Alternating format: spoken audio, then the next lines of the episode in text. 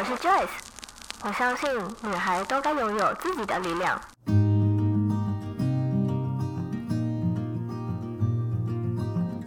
分享，让我们彼此之间不再疏远。不管是财务或身心灵成长，身为女孩的我们，都该拥有精彩的人生。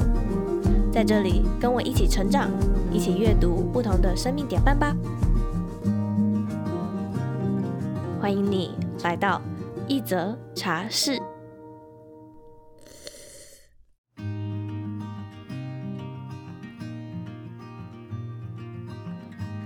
你是否有过在衣柜面前大喊“我没有衣服穿”的经验？或是为什么我总是缺那么一件衣服呢？我相信这应该都是女孩们的烦恼。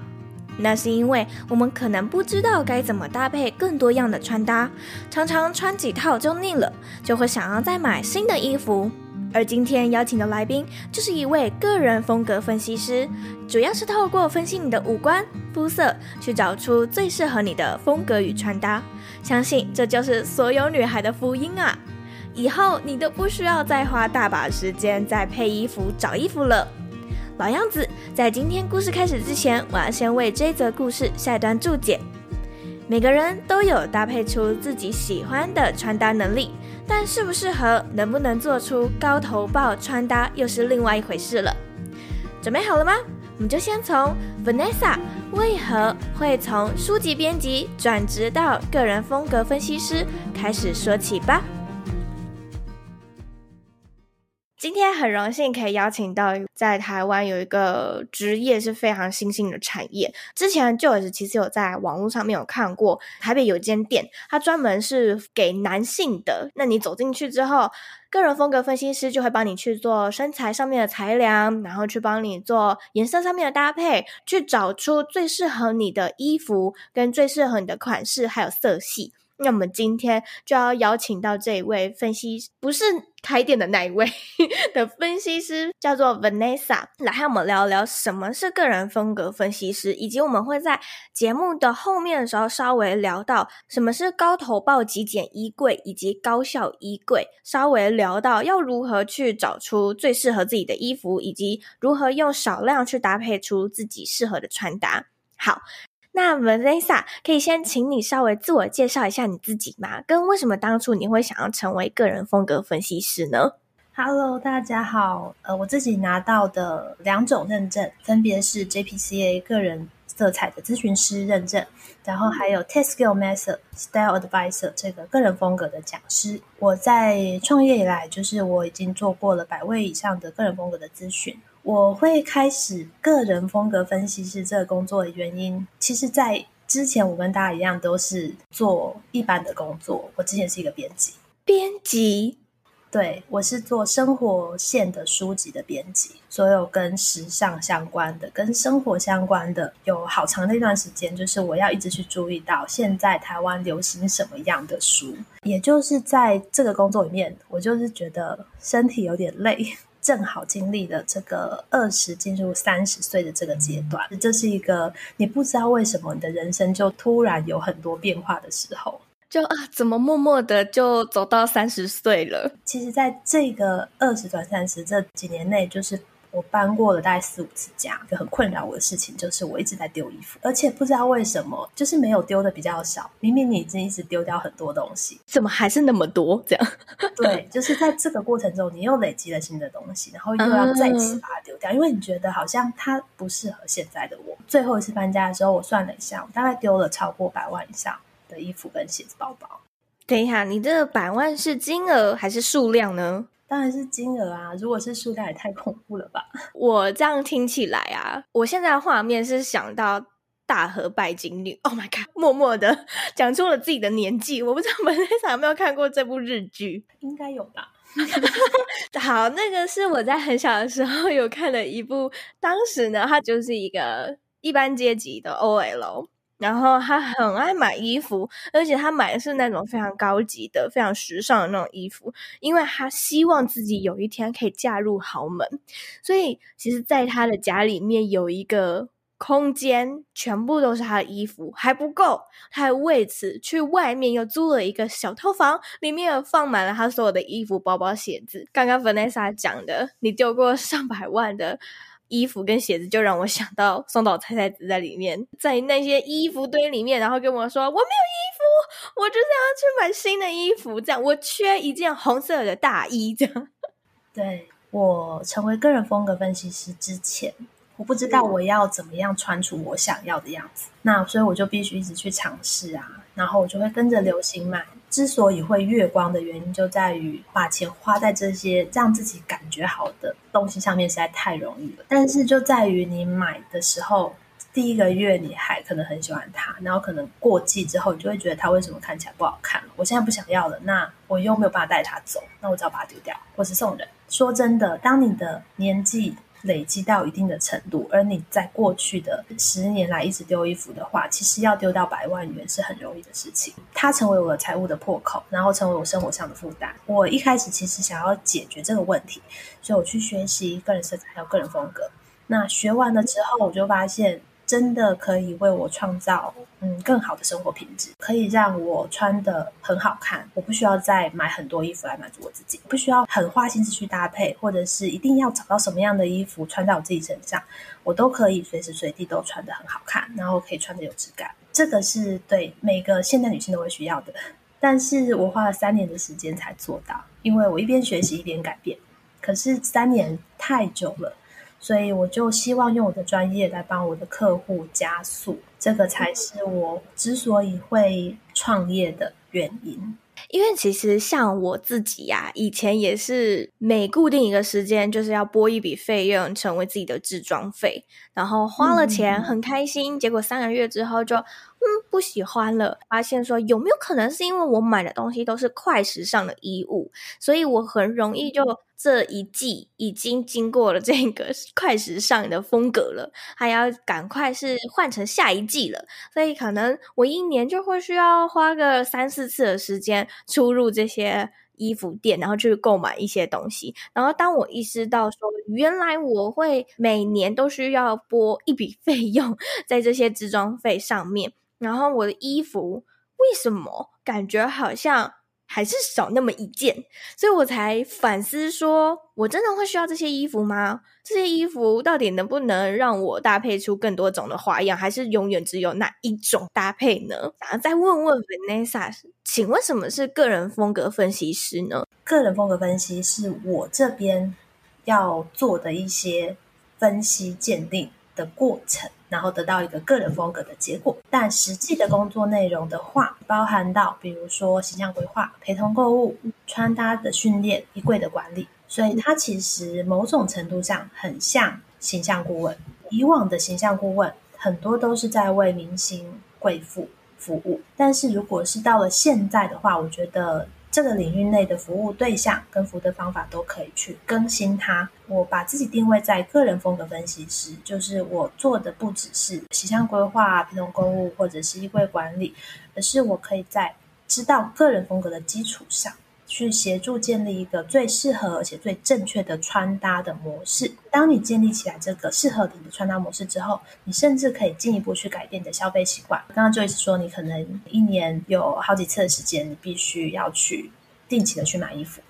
可是，如果当你一年只需要买一次衣服，会变成什么样子呢？超省钱呐、而且你 对啊，而且你只要花一次的时间，你就可以买你接下来一整年都要穿的衣服。诶这个事情可以做到，原因就是因为个人风格，它是基于你的五官骨架分析出来的结果，它不会因为年纪而有很大的变化。你可以在流行里面找适合你的东西，而不需要跟着流行走。那我想问一下 Vanessa 一个比较外行的问题，就是如果我在做个人风格分析的时候，我是偏瘦的。那如果我分析完，我已经找到出最适合我的衣服了，或者是最适合我的色系了。OK，我几个月之后，或是我几年之后变胖了，这样的 衣服还适合我吗？不同的风格的衣服，它都会有不同的尺寸，对吧？对，没错。再往回来说，个人风格，它因为是基于你的五官，它的形状啊、比例呀、啊，还有骨架的形状。来决定的。所以不会因为你变胖变瘦而完全不同。我自己怀孕前，我的风格是自然型。那我怀孕的时候，我肚子变那么大，我胖了十几公斤，然后我穿自然型的衣服还是一样好看。那我现在生完之后，就是也在慢慢瘦下来，大概瘦了十公斤左右。那其实我都还是在穿怀孕之前的可以穿得下的衣服。大家要有一个观念，就是所谓的个人风格。分析，它是去找到适合你的风格，而不是教你如何穿你喜欢的风格。因为如果你只需要穿你喜欢的东西，你自己就可以做到，你不需要形象顾问来协助你。那你可以免于被买衣服跟穿搭这样的事情困扰，然后可以真正去享受自己的美。这个是我提供给我的客户的一个服务。那想再问一下 Vanessa，呃，什么样的客户会需要个人形象设计，或者是找到自己的个人特质呢？以我自己为例好了，其实我是在一个非常迷惘、非常不知道该如何穿搭衣服的状态的时候，找到了 Vanessa，因为我真的每次打开衣柜，我。我到昨天我要出门去约会，我还觉得说我穿这样不好看，我穿那样不好看。哦天哪，我又没衣服了。然后不行，我不可以有这个想法。好，所以我就随便搭了一套，我觉得最可以出去约会的衣服，就出门了。我当时会想要去找 Vanessa，就是希望我可以解决这样的一个问题。除了是教我如何去搭配出最适合我自己的衣服以外，我也希望可以只用几套衣服就可以做出很多种不一样的穿搭的设计。刚才 Joyce 讲的呢，是比较属于实际在穿搭上面会想要做到的目标，但是什么样的人会需要设计形象，或是找到自己的个人风格呢？呃，对我来说，我觉得任何我想穿出个人特色或拥有自己独特的穿着风格的人，你都需要。而特别是如果你想要解决衣柜爆炸，或是不知道怎么买衣服、不知道怎么搭配的人，你可以先确认你的色彩跟风格。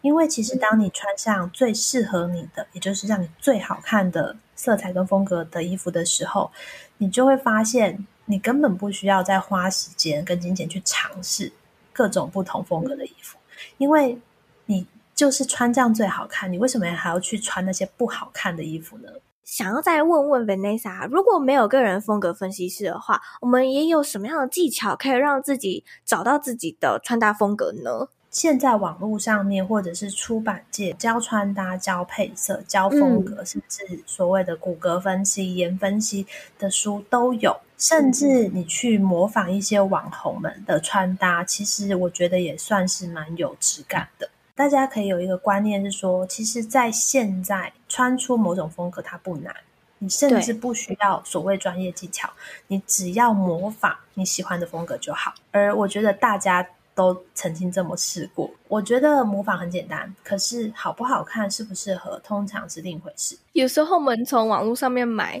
跟实际穿在自己身上，就觉得怎么差这么多？刚才 Joyce 的问题是说，有没有什么不需要专业也可以找到自己的穿搭风格的技巧？那我的回答就是，其实只要你可以透过模仿让自己满意。就可以了，它就是一个风格，oh. 因为穿出风格很简单。呃，要穿到好看，让你自己满意，可能每个人的标准不同。个人风格分析师或形象顾问，他的存在是透过专业帮助你更精准，然后更快速。其实每个人都有自己的喜好，决定穿搭风格这个东西，决定权还是只有你。如果你有一个很强的执着，就是我就是想要穿什么样子。那我反而会觉得你不一定需要专业的人士来协助你，因为你已经很有自己的想法了。当然，以前我有想过说，那我就是神农尝百草那样啊，我只是花了比较多的时间，花了比较多的钱，真正找出说到底呃哪样的风格最适合我，或者是到底哪样的衣服最适合我等等的。但直到今年，因为我已经开始接触了极简。跟断舍离一段时间了，然后我希望我的衣柜里面就只剩下这几套衣服，或者是这几件数量的衣服。我现在遇到问题就是这么少的衣服，我不会去做出大量的搭配，所以我才觉得说不行，我需要正视这个问题，我需要请一个比较专业的人来协助我。那我想要再问问 Vanessa，你有没有其他个案也跟我一样有这样的经历故事可以跟我分享呢？呃，我有一个客户，他是网络行销讲师，嗯，他叫做冠文。那他是本身长得很漂亮，而且身材很纤细，而且他本身就是设计师，所以他的美感其实很好。那在我们开始合作前，他已经断舍离过好几次，然后也请过其他的形象顾问协助他。可是他发现他有一些主要的问题一直没有被解决，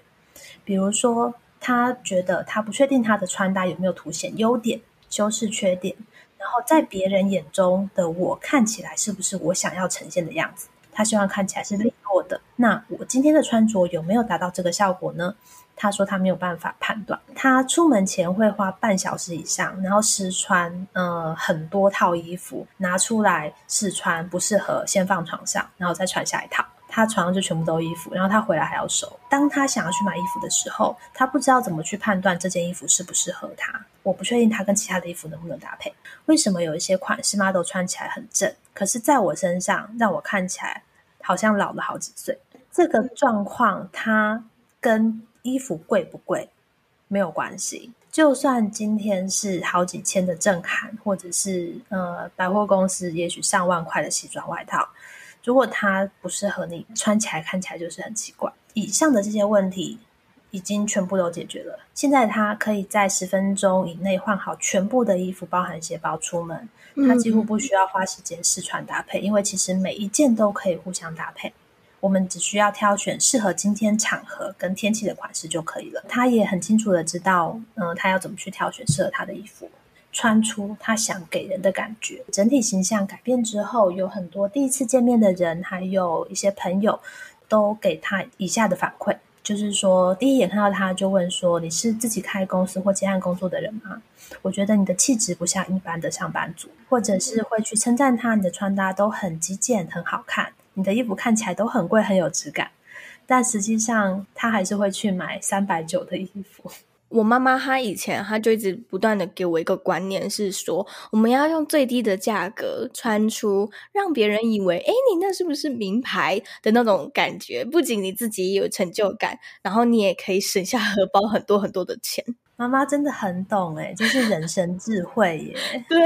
那至今为止，就是她其实已经不再需要我的协助，去告诉她什么样的衣服适合什么样的颜色或材质才对，她自己都可以判断，而且。就是有时候还会跟我分享他找到哪些适合的衣服，然后我再看他后来的穿搭，我也觉得很好看，甚至我会觉得比我当初预设的还要更符合他的气质。我交给客户的东西不是说设定一个高标，而是我希望他们可以拥有这些能力，然后去超越我一开始帮他们设定的这个标准。这样子才是一个有价值的能力。在这样子的过程中，我一个月只能接受三位新的客户。正好又因为遇到了疫情的缘故，所以我跟正好奇迹女子的人生整理，我们一起开设了高头报极简衣柜的这个线上课程。在这个线上课程里面，我就是把我过去的工作经验，然后我的专业知识浓缩成一个极简关键的版本。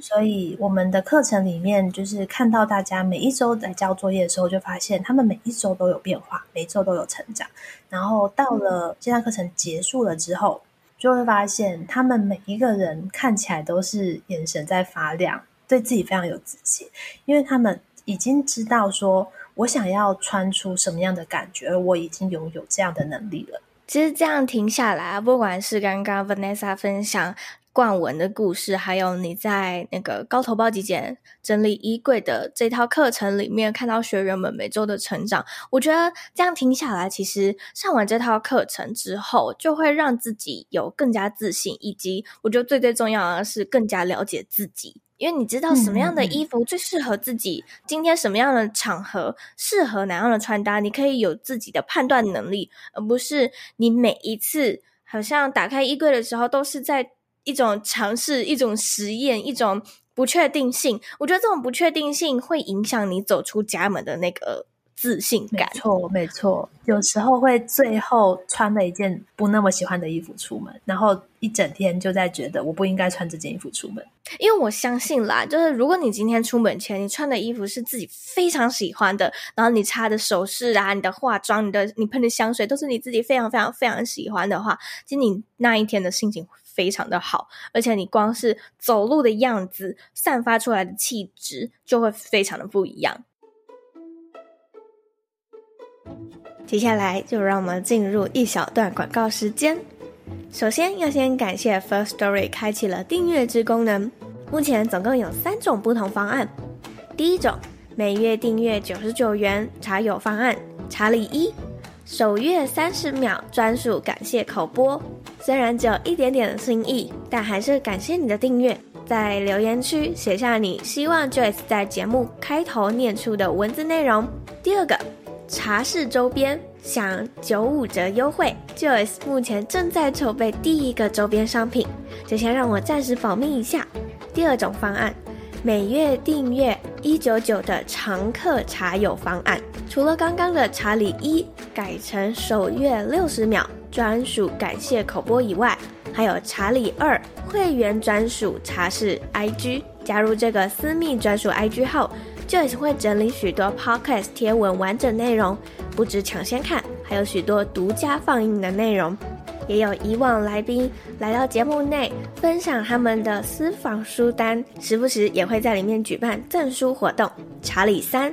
提前一天听到最新一集。还有茶室周边享八五折的优惠，以及还有生日礼、语音祝福加手写明信片一张。完成此订阅后，会收到一封 Joyce 的 email 感谢，在你生日时会将语音祝福以及手写明信片寄到你手上。最后一个方案，每月订阅三九八的老茶友方案，除了查理一首月六十秒专属感谢口播以外，再赠送手写明信片一张。查理二会员专属茶室 IG，查理三提前一天听到最新一集，最重要的查理四茶室书单以及茶室赠书，不定期提供 Joyce 私房书单给你，并且偶尔也会直接买好书寄到你家，一起品茶之余还能一起阅读好书。至于茶室周边可以享七八折优惠，还有生日礼。语音祝福加手写明信片一张，以上三种方案，你可以到这一集资讯栏的地方找到会员制订阅链接，或也可以直接到一则茶室官方 IG 私讯我拿订阅连接哟。我的 IG 账号是 J O Y C E H S H 点 C O，期待你也一同加入会员茶友的行列。那我们就回到节目里面吧。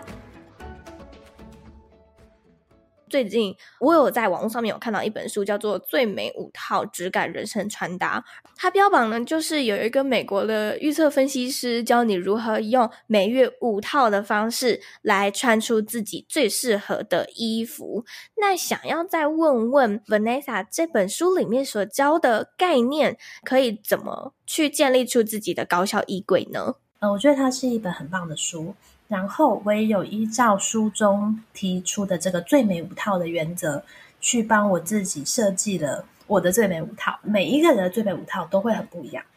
而所谓的最美五套，它的概念就是说，比起断舍离，更重要的是你要去高效管理衣柜。我们都知道，其实断舍离它不能解决问题，因为如果它可以的话，你只需要做一次断舍离就够了。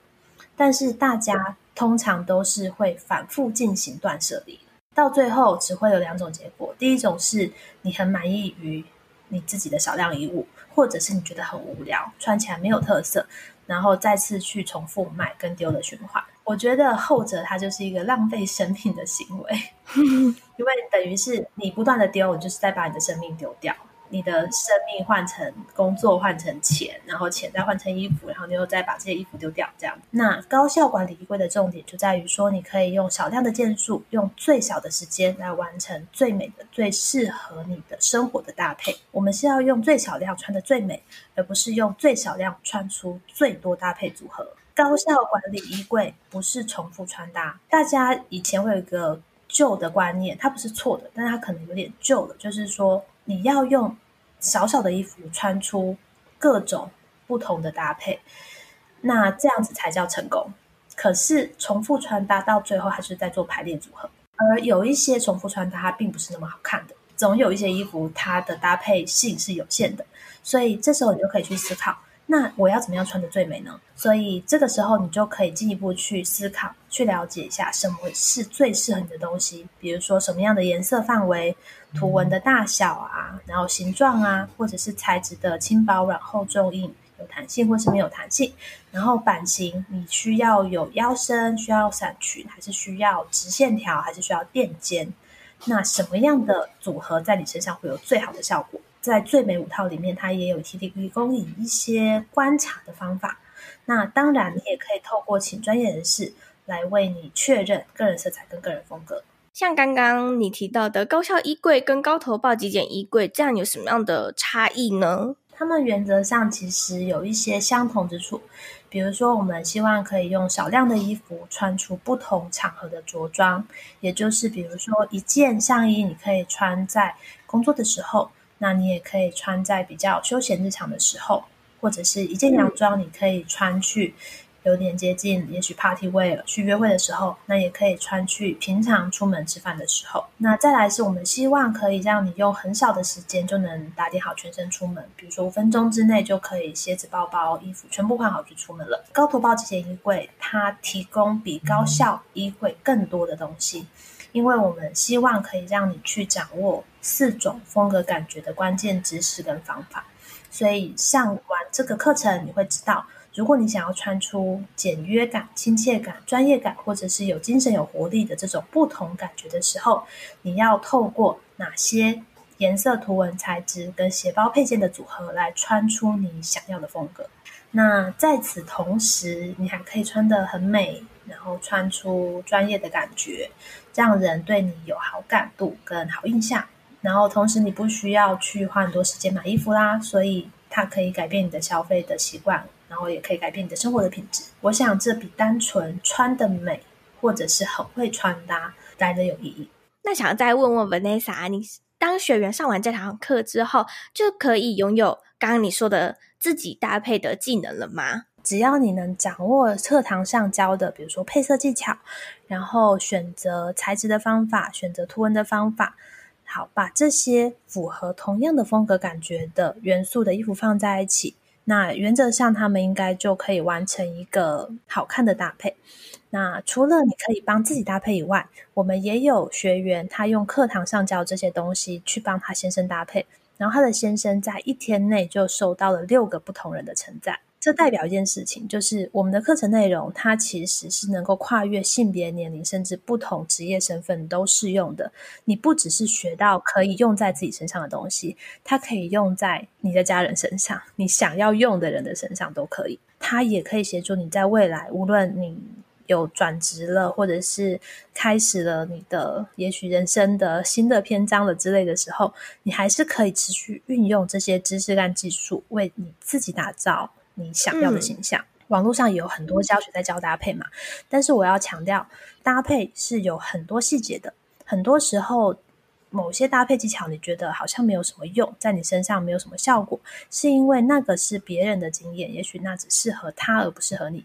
就算有些人穿全部都是大地色会很好看，那有些人穿大地色就是会看起来很没有精神。那也有人就是。十件几件衣橱嘛，所以就是黑白灰。可是黑白灰在某些人身上呢是有质感的，某些人穿看起来就很无趣。这个适不适合你，穿起来好不好看，它不是你学了很多搭配技巧就可以解决的事情。其实好看这东西只是个基本，而你的穿着有没有符合你的工作跟身份，然后有没有穿出你想要给人的感觉？比如说比较专业的，或者是时尚的，或是优雅的，或者是很高级的，等等等等。那这会需要透过个人风格鉴定跟进一步的形象规划才能达成。你永远就只是在尝试你喜欢的，然后从各种衣服里面挑出你觉得好像比较好看的。因为大家都是在买喜欢的，而不是用一个很明确的标准去筛选。这个就叫做缴学费。然后你就会缴到衣橱爆炸为止，会需要断舍离，或是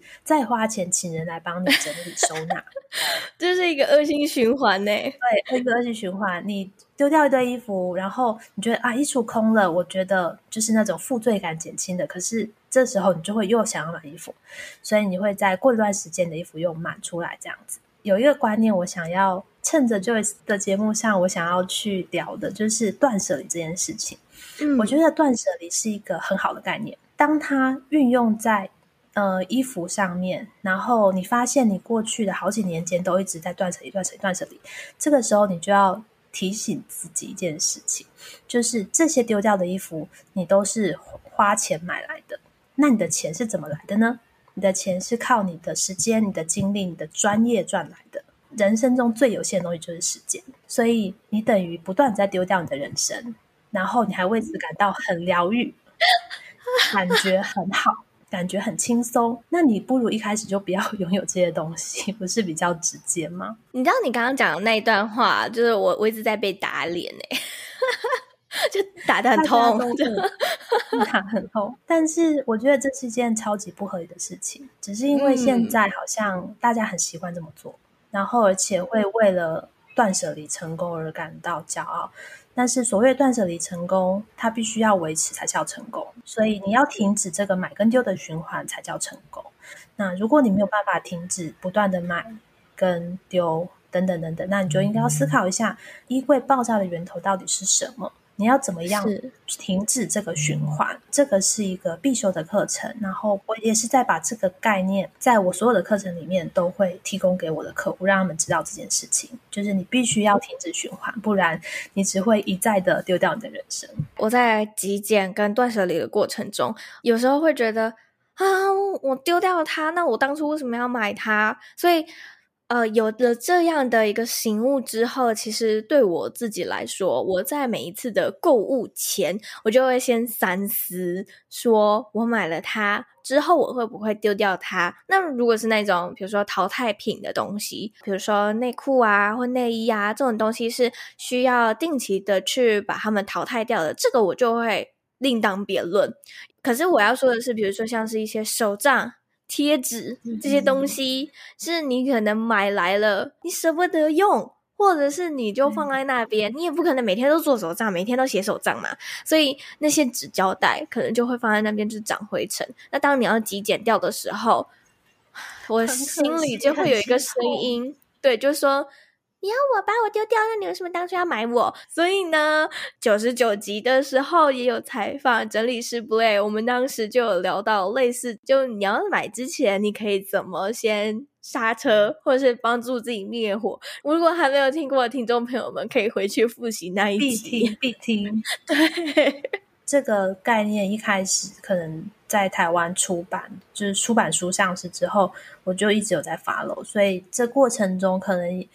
也许有将近十年的时间了吧，到现在为止，像这样的观念，它就变成一个内化的东西。所以我在设计课程的时候，我也是用这样的观念去设计课程。我都是强调尽量不要去购买，或者是只买。真的需要的东西，真的适合你的东西，嗯，就是现在的商人呐、或者是那些电商网购平台，它就是不断的要去催眠你，或者是不断的出现在你的视线范围内，就叫你买吧，买吧，买吧，或是用各式各样的促销方式、促销手段、节庆之类的，去告诉你现在在打折了，或免运哦，或什么什么什么什么什么，所以你就会很容易的。觉得哎，对耶，我好像缺这件东西，缺那个东西，所以你就会一直一直不断的买。那当你的家充满了这些物品之后，就会觉得哦，好像需要来个断舍离了哦。所以就真的像 Vanessa 你刚刚说的，你就是在丢掉你的生命，就是在丢掉你的钱啊。好，我这收益良多，我会好好的去反省一下我自己。这样，但是我觉得大家会听到这一段话，会觉得很有罪恶感。对吧？嗯，你觉得没错，之前都在浪费丢掉你的生命，你应该用另外一个东西来取代罪恶感，可以去关注在你现在到底可以做什么来改变这一切。对，而因为我们可以掌控的也就只有现在而已，所以当你可以掌握现在，你可以决定嗯、呃，我不要再买不适合我的衣服，或者是我不要再买我用不到的东西。更进一步换成正向的语句，我只买适合我的，然后我会穿到的衣服，或者是我只买呃能让我的生活可以有更好的品质的物品，你就可以更快速的去改变你的消费习惯，然后也可以同时提高你的生活品质，嗯、你就不会一直陷在于说啊这个东西好像我很可爱，我可以有，可。是也许那个只是受到流行的召唤而已。对，好，我们就在节目的尾声的时候奉劝大家一句话，就是放下屠刀，回头是岸，一切都还来得及的。对，现在开始，没错。最后呢，还想再问问 Vanessa 最后一题，就是如果你的生命直到此刻的话，你会有遗憾吗？如果你是在没有生小孩前问我，我应该觉得还好，不会有很遗憾。但是因为现在生了小孩，你再问我这个问题。我就会觉得应该会有蛮多遗憾的，因为我会想要看到小孩长大成人这样子，然后工作上也是，也是开始在做我的工作项目上面的调整。其实我有很多想做，可是我真的来不及做的事情，专注在我可以做好的事情上面。回到极简主义，就是有很多选择，可是你要选择现在可以做好的，这个才是会对生活有帮助的。刚刚听完 Vanessa 说的这句话，我让我想到我最近刚看完的一本书，叫做《生命的意义》，你的灵魂都知道。它里面有讲到说，其实我们在三维的世界里面，没有过去跟未来，只有现在这个当下。而、啊、我们人类就是生活在三维这个世界。嗯、虽然四维的空间可以看到过去跟未来，然后五维的世界可以回到过去跟去到未来。可是我们现在是处于一个三维的空间，所以过去的就让它过去吧，嗯、未来也还没到来。我们现在唯一能够掌握的就是现在。那这一个概念呢，其实在之前我采访遗物整理师廖旭云老师的时候，他也有讲到。我真的觉得，透过极简或透过断舍离，都是让我们时时刻刻的告诉跟警惕自己，我们只有。当下可以自己掌握，不要再去遗憾自己的过去，更不要再去担心自己的未来。嗯、我觉得这是可以送给听众朋友们很棒的一句话。好，那最后如果有听众朋友们想要找到 Vanessa 的话，可以在哪里找到你呢？Facebook 或 IG 的话，可以搜寻个人风格分析师 Vanessa，或者是呃，我们现在也有开放高投报集结衣柜线上课程的报名，所以呃，你可以在呃我的粉丝页或是 IG 找到这个报名的网址，或者是你也可以直接 Google 高投报极简衣柜，然后就会跳出来我们的课程简介。那你可以先看一下是不是你真的需要的。如果它是你需要的，那我们就是在课程里面等着跟你讲解。那我也会把相关的链接都放在这一集的资讯栏的地方。如果有听众朋友们对于 Vanessa 服务，或是对于 Vanessa 这套课程有兴趣的话，都可以点击去收看。好，那我们。再一次谢谢 Vanessa 今天来到一则杂志，和我们分享这么多关于衣柜或者是高头包极简衣柜的故事分享。那我们就在这边跟听众说个拜拜喽！谢谢大家，谢谢 Joyce，拜拜。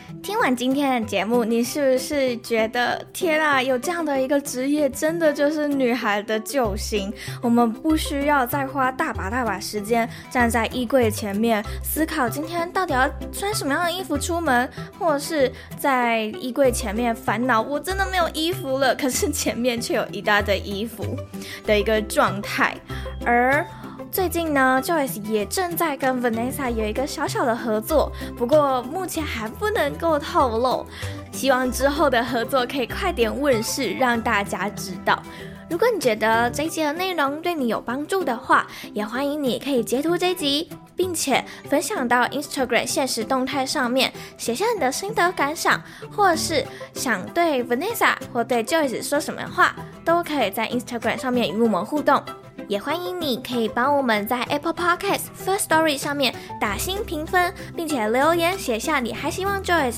分享什么样的内容，或是你也可以在下方资讯栏地方点击赞助连接，或是加入茶友会员的行列，支持我持续在这里每周三早上八点为你讲一则好故事。